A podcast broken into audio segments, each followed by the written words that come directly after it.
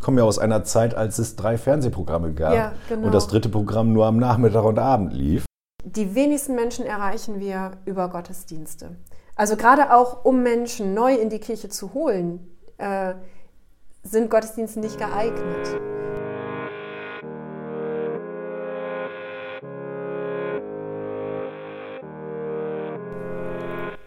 Wenn man aus der Sakristei heraus einen Blick auf die Welt wirft, kommt man manchmal zu erstaunlichen Erkenntnissen. Wir wollen in diesem Podcast uns wohlgefällige Themen aufgreifen und eingedenk unseres christlichen Hintergrundes beleuchten. Dabei ist eine humorvolle Herangehensweise durchaus beabsichtigt. Kann Spuren von Glauben enthalten.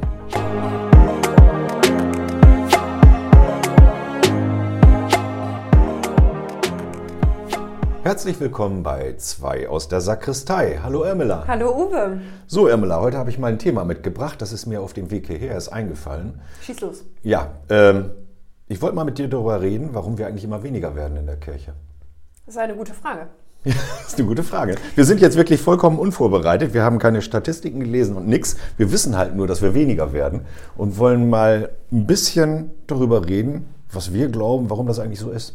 Das Witzige ist ja auch, dass es nichts Neues ist. Ne? Also jedes Jahr liest man die Überschriften in der Zeitung. Ja. Also jedes Jahr werden ja die, die Austritte und so weiter, es wird ja alles statistisch erhoben. Und wie viele äh, Mitglieder genau die evangelische Kirche hat, wie viele die katholische Kirche hat und so weiter. In diesem Jahr oder im letzten Jahr war der erste Zeitpunkt, wo wir unter 50 Prozent gesunken sind. Ich glaube, evangelische und katholische Kirche zusammen. Unter 50 Prozent aller Deutschen. Das Okay. war so eine äh, Wendemarke irgendwie. Was mir nur auffällt, ist, also ich bin ja jetzt, ähm, ähm, genau, also gerade am Anfang meiner äh, Pastorinnenlaufbahn und soweit ich zurückdenken kann, sind die Mitgliederzahlen immer weniger geworden. Ja, Äh, also ich kenne die Zeiten nicht mehr, wo sie gestiegen sind zum Beispiel. okay. Also ich habe sie da auch nicht bewusst wahrgenommen, obwohl ich natürlich in den Zeiten schon äh, in der Kirche war. Äh, ich glaube auch, das ist eine langfristige Entwicklung, die durch aktuelle Ereignisse immer mal ein bisschen beeinflusst wird, Ja. aber die Kurve oder die Schräge geht ziemlich kontinuierlich Ja. nach unten. Und äh, ich habe mir mal darüber Gedanken gemacht, woran das liegen könnte. Es ist ja so, dass der, bis, ja eigentlich auch jetzt noch, wo so die äh, Boomer-Generation, so wie ich, langsam in die Rente kommt, es so ist, dass viele von den Älteren traditionell noch in der Kirche sind, aber äh, junge Leute immer weniger werden, ist so mein Gefühl. Ne? Also, Ja. dass, dass nicht mehr genug Nachwuchs nachkommt, der die ersetzen kann, die irgendwann aus Altersgründen eben nicht mehr Mitglied sind. Ja. Und äh, dass deswegen auch die Zahlen runtergehen. Ja, also und da können wir ja im Prinzip auch ja zuschauen, wie das passiert. Ne? Also letztlich äh, wird das dann auch ähm, irgendwie nicht niemanden, glaube ich, mehr verwundern, wenn dann die Zeit kommt, wo jetzt unsere Konfirmandinnen und Konfirmanden dann irgendwann in dem Alter sind, wo sie ihr eigenes Geld verdienen, ihre eigenen Steuern zahlen und dann selber entscheiden, ob sie noch äh, Kirchensteuer zahlen wollen oder nicht. Ne? Ja, gerade in den Zeiten, wo die Lebenshaltungskosten sowieso so hoch sind und die Genau. Inflation Ja. ist, da kommt man eher mal auf die Idee zu sagen, oh, dann spare ich vielleicht an der Kirchensteuer. Als Kinder sind sie ja immer automatisch Mitglied Genau. der Kirche, wenn sie getauft sind und müssen ja auch nichts zahlen, weil die Richtig. Eltern ja, Ja. Äh, für sie zahlen. Also ganz oft ist dann ja auch das Thema, müssen wir eine bessere Jugendarbeit machen oder was können wir an welchen Stellschrauben verändern, dass wir die Jugend in die Kirche bekommen und sie dort behalten. Aber ähm, ich habe immer so das Gefühl, dass uns da praktisch die Zeit komplett überholt hat. Ja, Kirche ist ja eine, wie man ja auch manchmal sagt, ähnlich wie das britische Kir- Kirchenhaus, äh, das britische Königshaus, ja. die Firma, unsere Firma, die Kirche, ne? Ja. die denkt ja in anderen zeitlichen Dimensionen, Ja. in ganz anderen Dimensionen. Also äh, Kirche hat im Prinzip immer Zeit gehabt und auch sich die Zeit genommen. Aber die Entwicklung gerade im Bereich so ähm, öffentliche Medien und ähnliche Dinge sind so irrsinnig schnell vorangeschritten. Ich komme ja aus einer Zeit, als es drei Fernsehprogramme gab Ja, genau. und das dritte Programm nur am Nachmittag und Abend lief. Ja. Und heute haben wir, ich weiß nicht wie viele Fernsehprogramme, wenn, mit Streamingdiensten, was weiß ich nicht alles, dann, dass man immer erreichbar ist über Handy, das gab es ja früher auch nicht. Da hat man sich auch noch Weihnachtskarten geschrieben. Das macht ja, ja heute auch kaum noch jemand. Also diese Technologie hat die Kirche irgendwie sowas von überrollt und abgehängt und der Abstand ist immer größer geworden. Ja. Und äh, mir ist aber auch nie eingefallen zu sagen, äh, an der Stelle hätten wir reagieren müssen und etwas völlig anders machen müssen. Das, das äh, ist auch in so einer Firma wie der Kirche nicht so einfach, glaube ich. Nee, ist es nicht. Also da hast du, glaube ich, einen, einen wichtigen Punkt. Die Kirche denkt irgendwie in, in ganz anderen zeitlichen Dimensionen. Das ist ja auch Teil unserer Botschaft, in anderen zeitlichen Dimensionen zu denken. Ja, es ist genau. ja irgendwie so ein bisschen inhärent. Ähm, und was mich immer äh, dann, wenn es dann darum geht, ja, was, was könnten wir vielleicht anders machen oder wo haben wir vielleicht auch äh, nicht schnell genug reagiert. Letztlich, äh, wir, wir sitzen zusammen, äh, glaube ich, viermal vier bis fünfmal im Jahr hier in Achim mit dem Stammtisch Achimer Jugendarbeit, mhm. wo äh, ich als Vertreterin unserer Kirchengemeinde da bin, aber auch von äh, anderen Jugendorganisationen äh, Vertreterinnen und Vertreter ähm, halt dabei sind. Und ähm, die freien und öffentlichen Jugendtreffs haben auch, äh, die, die kriegen auch nicht die Jugendlichen, die sie eigentlich haben wollen. Ne? Von den Zahlen her und so weiter. Und da passiert ja dann ganz viele, viel politische Bildung und so weiter, was ja auch total irre wichtig ist. Und es wäre total schön, wenn mehr Jugendliche teilnehmen würden. Aber äh, die sagen im Prinzip das, dasselbe. Ne? Sie kommen äh, immer schlechter an die Jugendlichen ran. Und ja, also es ist, es ist einfach ähm, der, der, der Trend unserer Zeit, obwohl man natürlich jetzt äh, nicht verschweigen darf, dass ähm, natürlich an, äh, denke ich mal, an ganz vielen äh, Punkten wir in der Kirche heraus ein, einfach auch ähm, viel äh, prägnanter und mitreißender unsere Botschaft formulieren müssten. Ne? Ja. Also das glaube ich schon. Ähm, ja, aber an, an, ansonsten sind wir auch so ein bisschen einfach ähm, der Situation so ein bisschen äh, ausgeliefert. Es ist, es ist so, man, man darf sie natürlich nicht innerlich nicht ausliefern lassen. Ne? Und das, nee, das, das, ist, ist natürlich ganz, ganz wichtig. Ja, ja, ja, nee, nee. Also ich will damit auch nicht andeuten, dass wir irgendwie die Kern, das Kerngeschäft unserer Kirche, also diese ja. Langfristigkeit ja. im Hinblick auf äh, das Ziel der Ewigkeit genau, sozusagen, genau. dass wir das aufgeben sollten. Ähm, nur das Problem ist auch ein Stück weit, finde ich, dass die Kirche so einen Generationswechsel meistens sehr spät nachholt. Ja. Wenn er in, der, in, in, der, in den Verwaltungen, ich würde mal sagen, in den Verwaltungen ist es sogar noch so ähnlich, aber ähm, in der freien Wirtschaft zum Beispiel ein Generationswechsel sich irgendwie zwangsläufig irgendwann sowieso durchsetzt, ist es bei uns so, dass jetzt da, wo die Boomer noch in Arbeit ja, sind und jetzt ja. langsam in die Rente gehen, dass die eigentlich ja sowohl die Kirche aus Pastorensicht bestimmen, aber auch aus Kirchenvorstandssicht. Ja. Wenn man sich das anguckt, so die Altersdurchschnitte unseres Kirchenvorstandes, sagen wir mal in den letzten 20 Jahren, ich meine, in den letzten 20 Jahren war ich eine ganze Zeit lang immer noch einer der Jüngsten, jetzt ja, bin ich 64. Genau, ja. Jetzt gehöre ich zwar schon zu den Älteren und ich glaube, wir haben auch großes Glück, dass wir für die nächsten Kirchenvorstandswahlen Kandidatinnen und Kandidaten gefunden haben, die etwas jünger sind. Und mit dir als Pastorin, die ja sozusagen auch den Generationswechsel und mit Jorit auch noch repräsentieren, machen wir jetzt etwas, was vielleicht an anderer Stelle schon vor Jahren passiert ist. Ja.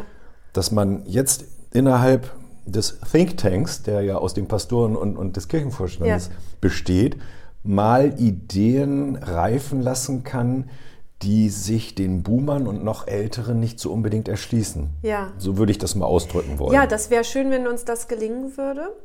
Ähm, und ähm, ich, ich hoffe, wir werden dafür die, die nötige Zeit finden, ne? weil das ist, das ist etwas, was ich ansprechen wollte, was, was glaube ich auch Teil des Problems ist. Es ist irgendwie so eine ähm, äh, sich selbst verstärkende äh, Spirale so ein bisschen, in der wir hängen, weil natürlich äh, weniger Mitglieder bedeuten weniger Geld. Und das aller, aller, allermeiste Geld geht in die äh, Personalstellen. Ja. Ähm, also Diakone, Pastoren, alle, die hauptamtlich äh, in der Kirche arbeiten. Es kostet wahnsinnig viel Geld, so eine Stelle äh, zu finanzieren. Und deswegen äh, ist das auch so ein, so ein riesig großer Anteil, wo wir einfach auf Geld angewiesen sind.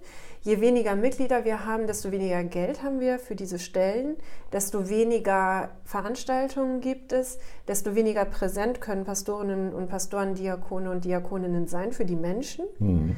Ähm, Ja, und desto weniger fühlen die Menschen sich angesprochen. Richtig. Ja? Und das Problem auch ist dann an der Stelle auch das, dass wenn wir weniger Personal haben oder die mit weniger Personal das gleiche Programm abspulen müssen, sozusagen, um es mal salopp auszudrücken, genau. das vorher mit mehr Personal geschafft wurde, umso wichtiger werden die Ehrenamtler, die dann praktisch, wenn man so will, gezwungen sind, ja. bestimmte Tätigkeiten mitzuübernehmen, wenn man sie dann weiter anbieten möchte. Genau. Wir kommen ja zu einem Konflikt. Wir kommen dahin, dass wir sagen, dass das, was das Kerngeschäft der Kirche ist, dass wir Gottesdienste feiern, äh, Kasualien machen, Beerdigungen machen, Taufen, ja. Konfirmationen und so weiter. Das wird ja, entfällt ja nicht dadurch, dass wir jetzt weniger Geld haben, ja. sondern wir müssen es mit weniger Personal schaffen. Und dann ist da der Aspekt, dass sich jetzt durch den Generationswechsel vielleicht neue Betätigungsfelder ergeben, die es vorher so nicht gegeben hat. Stichwort soziale Medien, mhm, wo du ja genau. auch ganz, ganz stark drin engagiert bist. Das kostet ja auch Zeit. Ja, genau. Die fehlt. Diese Zeit muss man ja aber irgendwo herbekommen. Ja. Das heißt, wir werden irgendwann zu dem Punkt kommen, wo wir uns ernsthaft darüber Gedanken machen, wie verteilen wir jetzt die Zeit, die wir haben, auf unsere unterschiedlichen Betätigungsfelder. Ganz genau. Wenn du dir die Entwicklung anguckst in unserer Kirche, wir haben jetzt erst seit ein oder zwei Jahren einen Popkantor ja. im Kirchenkreis. Ja. Hatten wir vorher nie. Ich meine, die Popmusik war auch in der Kirche schon immer ein wichtiger Bestandteil vorher. Ja. Aber er hatte eben nicht die Repräsentanz, wie er sie jetzt hat, dadurch, dass wir einen Popkantor ja. haben. Daran erkennt man, dass sich Gewichte verlagern weg von der Klasse, vom klassischen Kirchenbegriff genau. hin zu einem etwas moderneren Kirchenbegriff. Und ich glaube, das ist innerhalb unserer Kirche und wahrscheinlich noch viel schlimmer in der katholischen Kirche ein ganz großes Problem, sich da einen Ruck zu geben und darüber nachzudenken, was von den klassischen Modellen können wir an der Stelle ein wenig zurückfahren, um genau. diese moder modernen oder neuen Modelle zu befürworten. Da wird es auch Widerstände geben innerhalb der Kirchenvorstände und so weiter. Genau, absolut, absolut. Und das wird aber notwendig sein. Also liebgewonnenes wirklich auch ähm, sein zu lassen, weil sonst einfach keine Arbeitskapazität äh, übrig ist. Und wenn wir jetzt anfangen zu überlegen, was könnten wir eigentlich für die äh, Menschen tun, die schon keine Boomer mehr sind, sondern jünger sind. Dann brauchen wir neue Ideen und wir brauchen auch mehr Zeit, äh, um, um diese Ideen dann auch umzusetzen. Und das ein weiteres äh, Problem ist ja auch, dass das, was du eben Kerngeschäft genannt hast, ne, mhm. ne, Gottesdienste, Kasualien, äh, Konfirmandenunterricht, da haben wir mit den Gottesdiensten einen Punkt, wo extrem viel Arbeit reinfließt, aber die gar nicht so viele Menschen erreicht. Ja. Und ähm, da ist ja unser, unser Landesbischof der Hannoverschen Landeskirche, zu der wir ja gehören hier in Achim, äh, Bischof Meister, ist da ja vorgeprescht vor einigen Monaten und hat gesagt, äh, die Sonntagsgottesdienste sind ein Auslaufmodell oder ich weiß nicht mehr, was er gesagt hat. Es war eine ziemlich steile These. Okay. Ähm, Man fand, muss provozieren, um hm. eine Diskussion anzuregen. Fand ich interessant, wobei mir äh, noch nicht klar geworden ist, was an die Stelle der Sonntagsgottesdienste denn wirklich treten soll.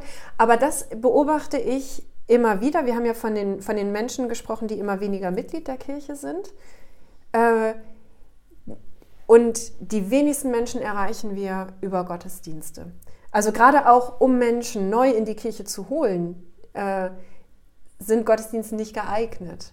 Weil die, weil die, kommen da nicht hin. Das müssten, sagen wir mal, so eine Art Mischveranstaltung sein, die, ja. ein, die ein, ein Zentrum haben, zum Beispiel Popmusik, ja. und äh, wo sozusagen nebenbei ein klein wenig äh, klassische Kirche mitverkauft wird. Ja. Ich, ich spreche jetzt mal so in, in Worten, die sich normalerweise nicht in der Kirche wiederfinden, aber du hast ja völlig recht. Ne? Wenn jemand äh, aus einem äh, Wirtschaftsberatungsbüro auf unsere Gottesdienste gucken würde und sagt, Aufwand gegenüber Nutzen ja.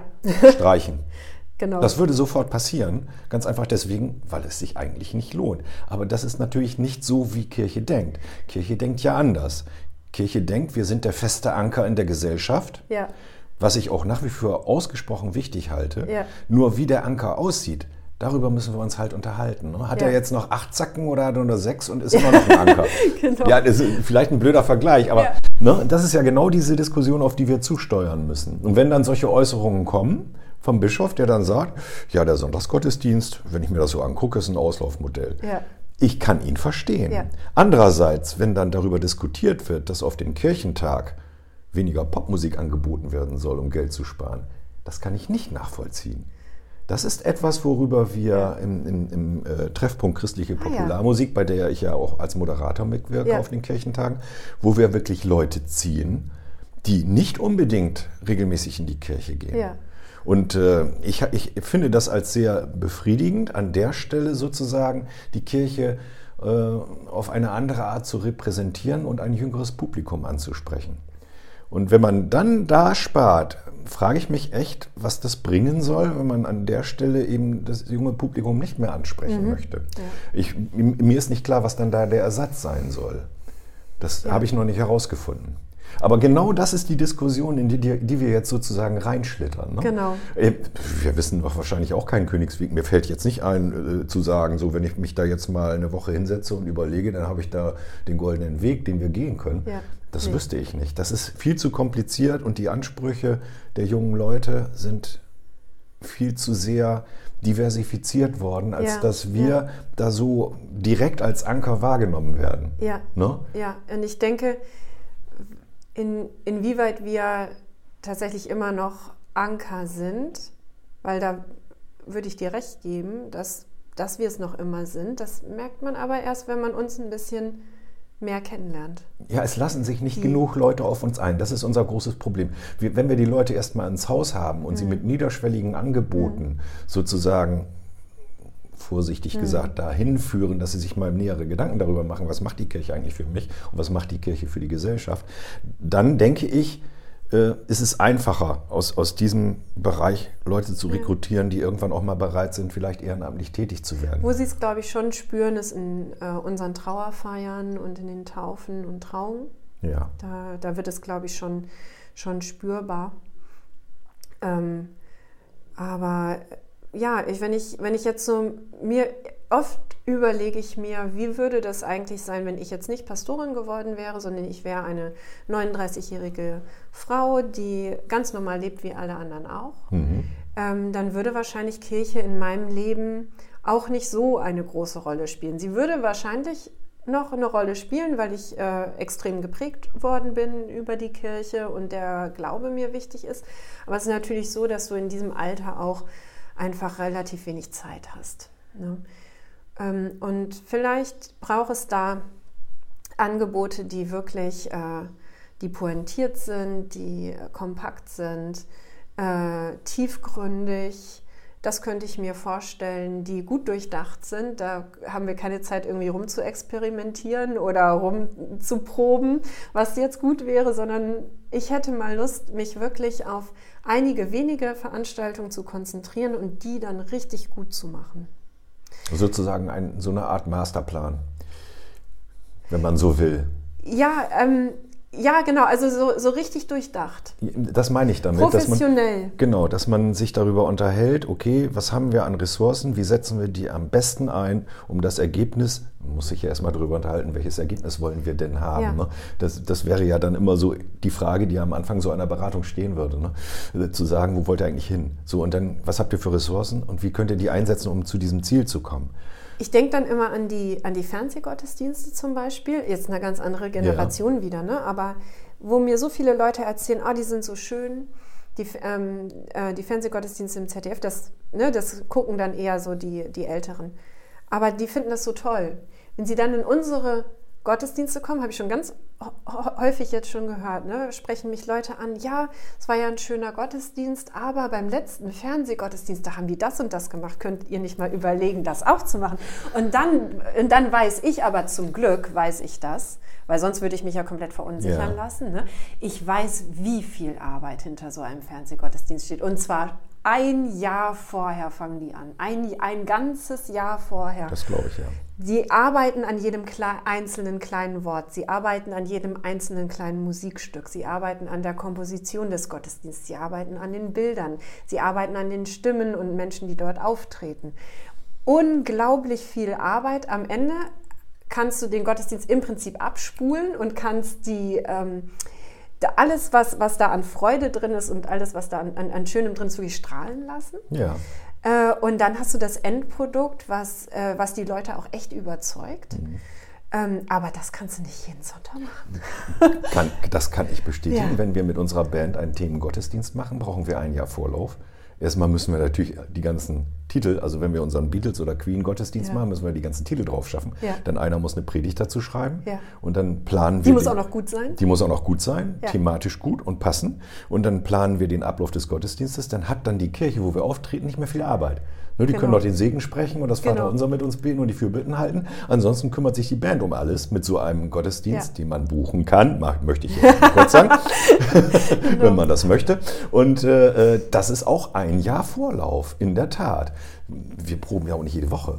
Ne? Und, ja. und, ich denke mal, so ein Fernsehgottesdienst, die treffen sich auch nicht jede Woche. Sie, machen, sie haben so. Nee, die haben äh, im, in, innerhalb dieses einen Jahres Vorlauf haben die bestimmte Termine, wo sie sich treffen. Genau, und dann werden Aufgaben verteilt. Genau, und, und zwischendurch wird dann gearbeitet. Genau. genau. So, und ja. wenn dann der Gottesdienst dann mal steht, gut, ja. Aber sowas kann man nicht jede Woche erwarten. Das funktioniert nicht. Und deswegen bin ich manchmal auch einfach so fröhlich und dankbar über jeden, der mir sagt, ach, das war so ein schöner Gottesdienst heute obwohl ich weiß, dass vielleicht nicht alles geklappt hat oder es war nicht alles äh, so, wie es sein sollte. Aber dann, dann kommen so Rückmeldungen, dies und jenes war total schön und, äh, und danke, dass ihr das gemacht habt und euch die Mühe gemacht habt. Und ich bin wirklich für jeden Menschen dankbar, der der so ein bisschen gnädig ist mit uns, uns die Fehler verzeiht und kein perfektes Produkt erwartet, wenn er ja. zu uns kommt, sondern einfach nur, dass ein bisschen was rüberkommt äh, an, an Freude und an Tiefgründigkeit und äh, an guten Worten und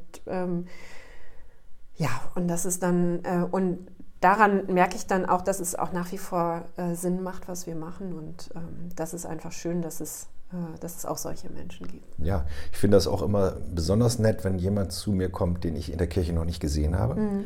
und mir ein bisschen was dazu erzählt. Ja, er ist zu Besuch bei Verwandten ja, ja. und hat sich den Gottesdienst jetzt an, angehört und fand das ja so toll. Und äh, also es kommt vor, ja. dass wir solche Rückmeldungen kriegen. Das macht so ein bisschen Mut, dass es funktioniert. Genau, ne? genau. Es funktioniert noch nicht im großen Stil, aber äh, das ist, wie soll man, wie soll man das machen, wenn die Leute halt nicht in die Kirche kommen, können sie auch nicht sehen, was wir Gott genau. Tolles tun. Ne? Genau. Deswegen hier der Aufruf kommt doch einfach mal vorbei. Und, und ich lasse das Argument nicht gelten, äh, die Leute haben alle keine Zeit ich verstehe es, wenn man in dem beruflichen Aufbau ist und äh, viel arbeitet und meistens auch mehr als acht Stunden am Tag und solche mhm. Dinge, mhm. dass man nicht mehr so viel Zeit für alles andere hat. Aber da kann man auch mal eine Priorität setzen und sagen, okay, ich lasse jetzt einmal Fitnessstudio die Woche ausfallen ja. und gehe mal in einen Abendgottesdienst der ja. Kirche, um ihn mir anzuhören. Ja. Und wenn es dann nicht gefällt, okay, aber dann auch vielleicht mal eine Rückmeldung, warum es einem nicht gefällt.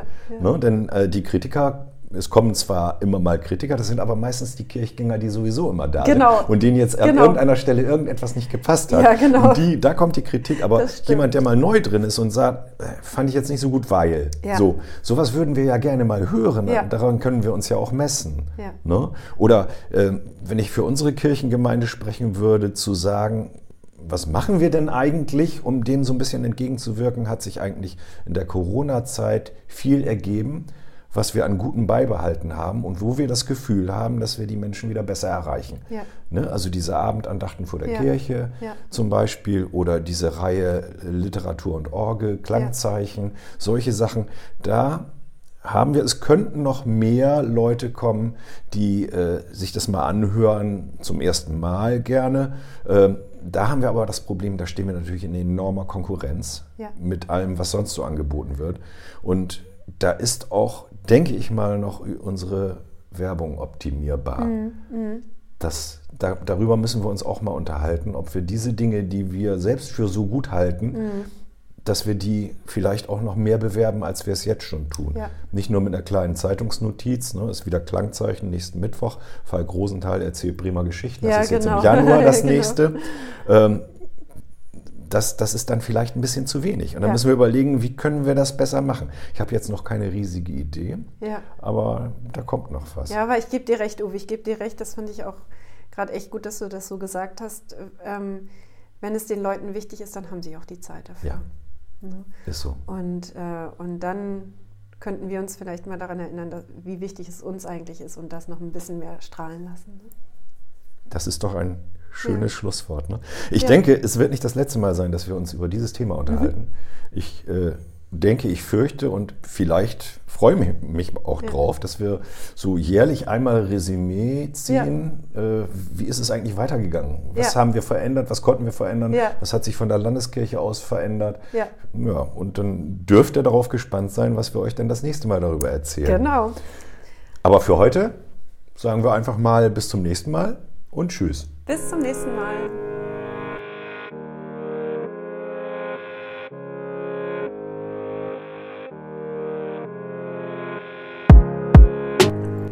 Zwei aus der Sakristei ist der Podcast von Irmela und Uwe und wird in höchsteigener Handarbeit geklöppelt. Erreichen könnt ihr uns über den Instagram-Kanal unserer Kirchengemeinde st-laurentius-achim. Dort findet ihr Posts zum Podcast unter dem Hashtag 2 aus der Sakristei und könnt uns gerne eine Nachricht schreiben.